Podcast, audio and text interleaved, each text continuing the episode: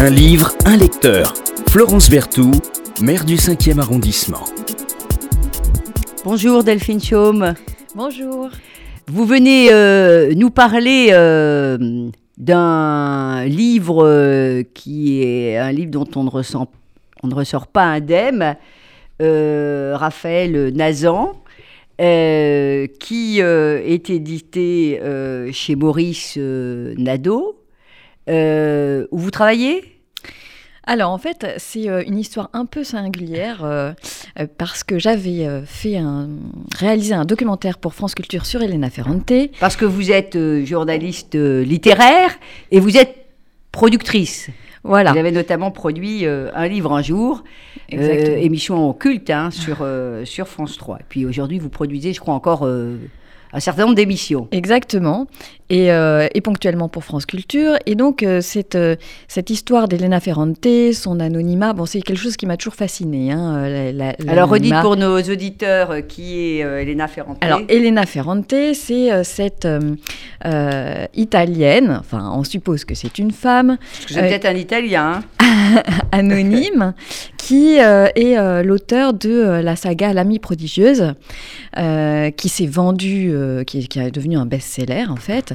Et ça a donné lieu à toute une enquête en Italie euh, pour savoir qui se cachait derrière Elena Ferrante, et euh, notamment un journaliste italien spécialiste de la mafia qui est allé euh, fouiller dans les, les archives, les impôts, etc., pour essayer de savoir qui était Elena Ferrante.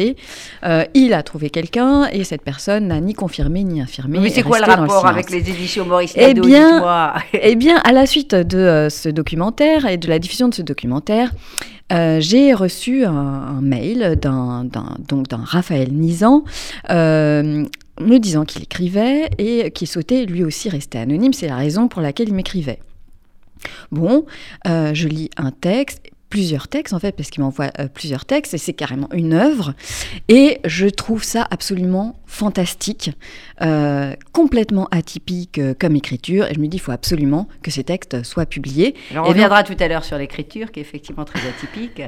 et Sous le ciel vide est le premier roman, récit, publié aux éditions Maurice Nadeau, qui ont été quand même très très audacieuses de publier un écrivain anonyme. Et il est vraiment anonyme, c'est-à-dire que même les éditions et Maurice Nadeau ne, connaissent pas, qui, est Raphaël Nizan. Alors Raphaël Nizan, Sous le ciel vide, on va y revenir, avec une couverture où on voit Jacob euh, luttant euh, avec euh, l'ange. Alors, on ne sait pas si c'est l'ange d'ailleurs exterminateur. en tout cas, voilà, les, les, auditeurs férus de euh, férus de culture biblique euh, apprécieront, parce que euh, cette lutte de Jacob avec l'ange, c'est à la fois la révélation, la fin de quelque chose, le début de quelque chose d'autre. Mais alors, donc, vous connaissiez déjà les éditions Maurice Nadeau? Ah, pour moi, c'est Mais vous les fréquentiez? Alors non. J'ai rencontré, puisque maintenant c'est le Donc fils. Delphine Chaume, on vous envoie le texte. Raphaël Nizan, qui est un pseudonyme vous vous dites, tiens, il y en a qu'un euh, sur euh, la planète finalement euh, du monde éditorial qui peut, et on va y revenir, pourquoi vraisemblablement vous, appelez, vous avez pensé aux éditions Nado, il y en a qu'un qui peut publier ça, ce sont les éditions Maurice Nadeau. Donc ça, c'est en quelle année?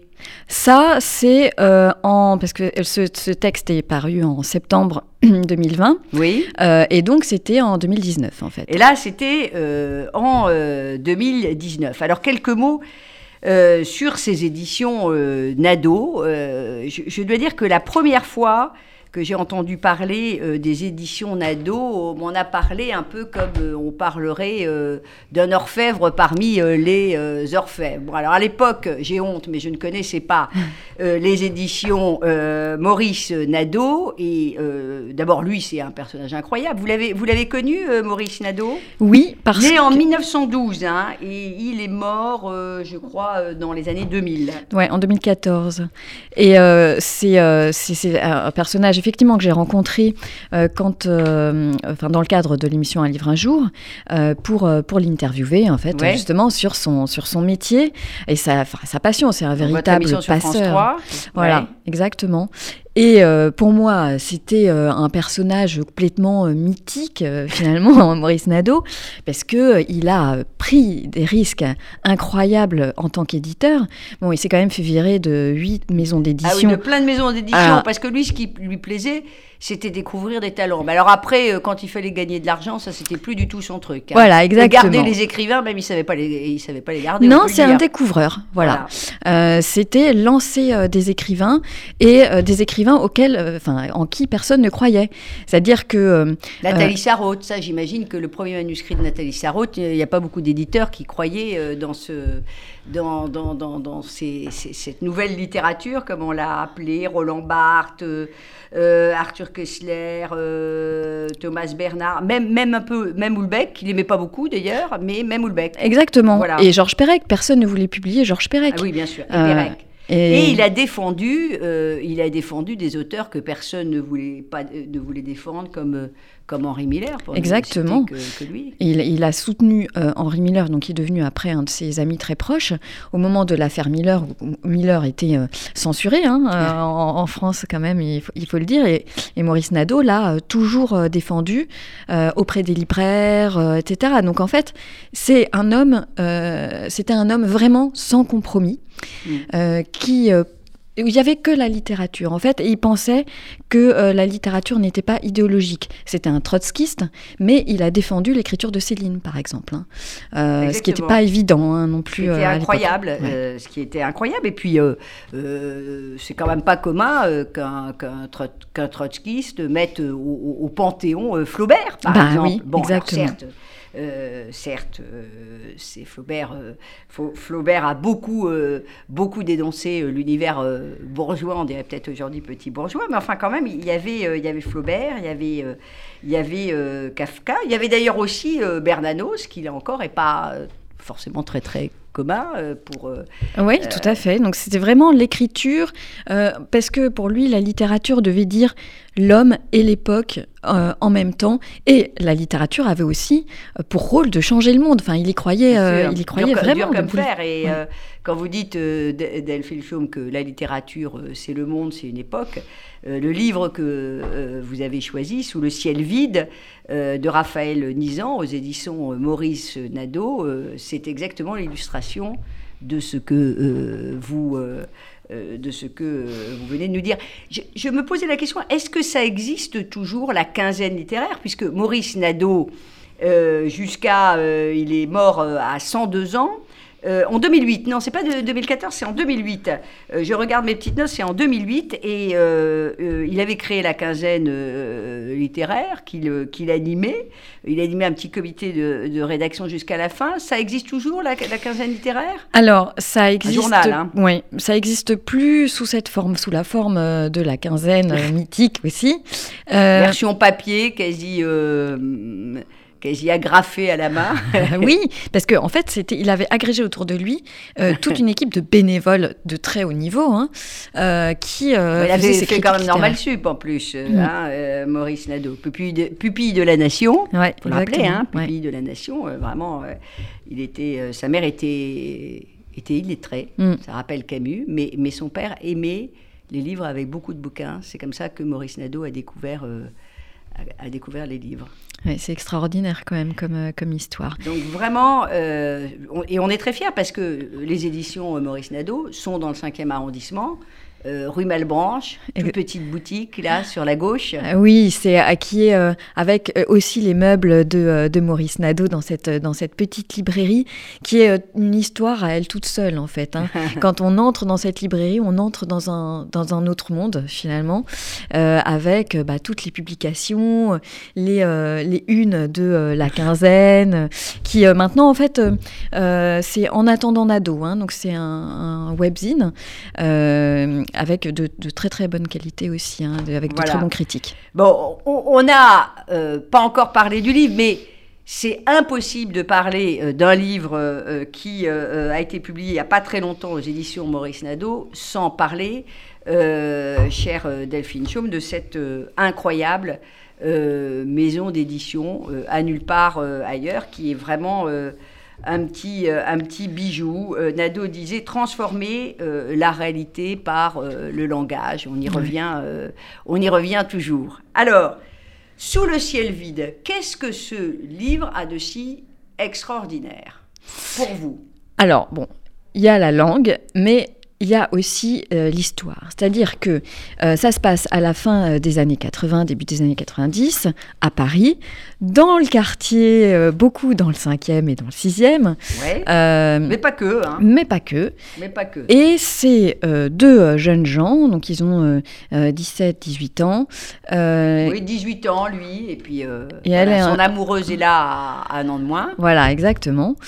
et ils, sont en, ils sont issus d'un milieu mais ils sont en rupture euh, familiale pour des raisons différentes l'un et l'autre.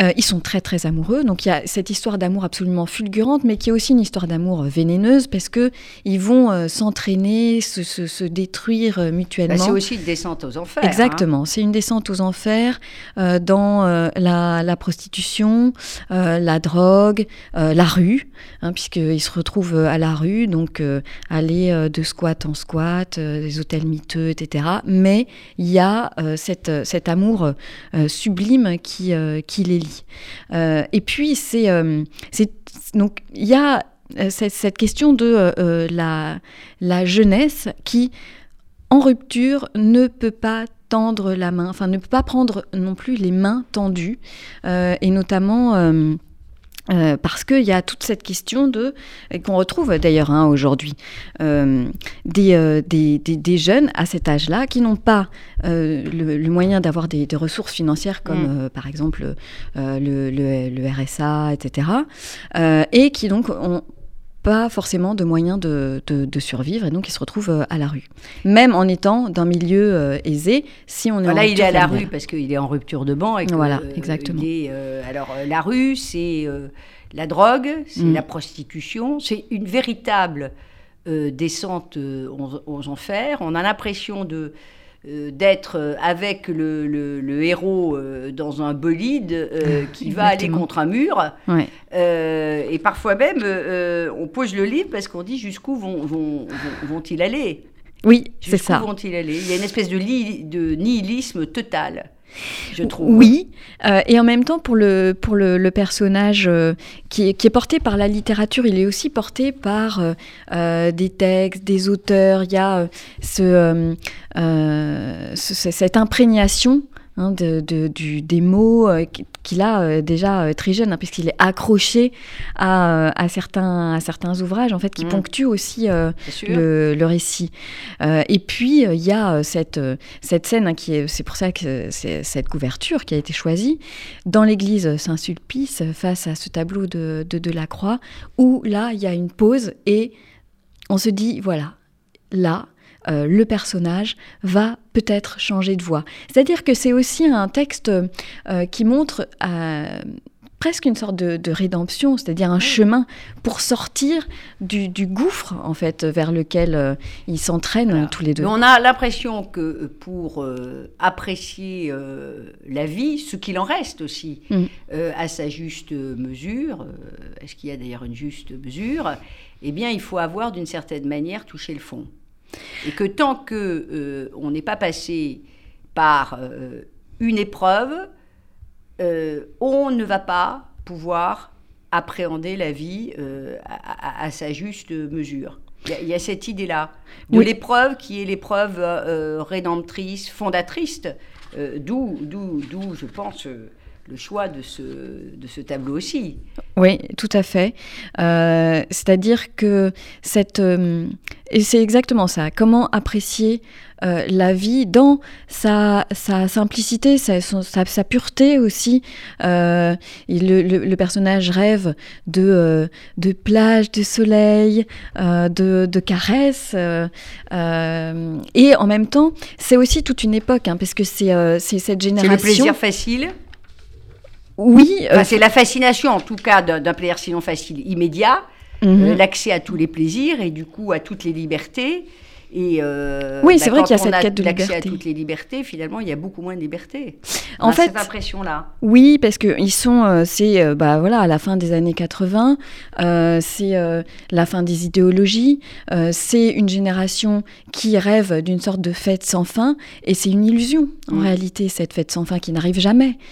Et donc en fait, il y a cette perdition dans une dans une fausse fête qui, enfin, artificielle en réalité. Avec toujours plein de contradictions, parce que c'est euh, un, héros qui va à la fois être fort euh, et vulnérable, euh, et très très vulnérable. Il y a une espèce de violence quand même aussi de l'écriture, une écriture sans, sans phare. Il y a le néant avec quand même cette descente aux enfers, la drogue, la prostitution, le sexe, et puis, et puis vraiment quelqu'un qui est aussi en quête permanente de sens. On y retrouve en cela une, filiation, enfin comparaison n'est pas raison, mais avec des thèmes qu'on retrouve chez Rimbaud, chez Orwell, chez Baudelaire. Exactement.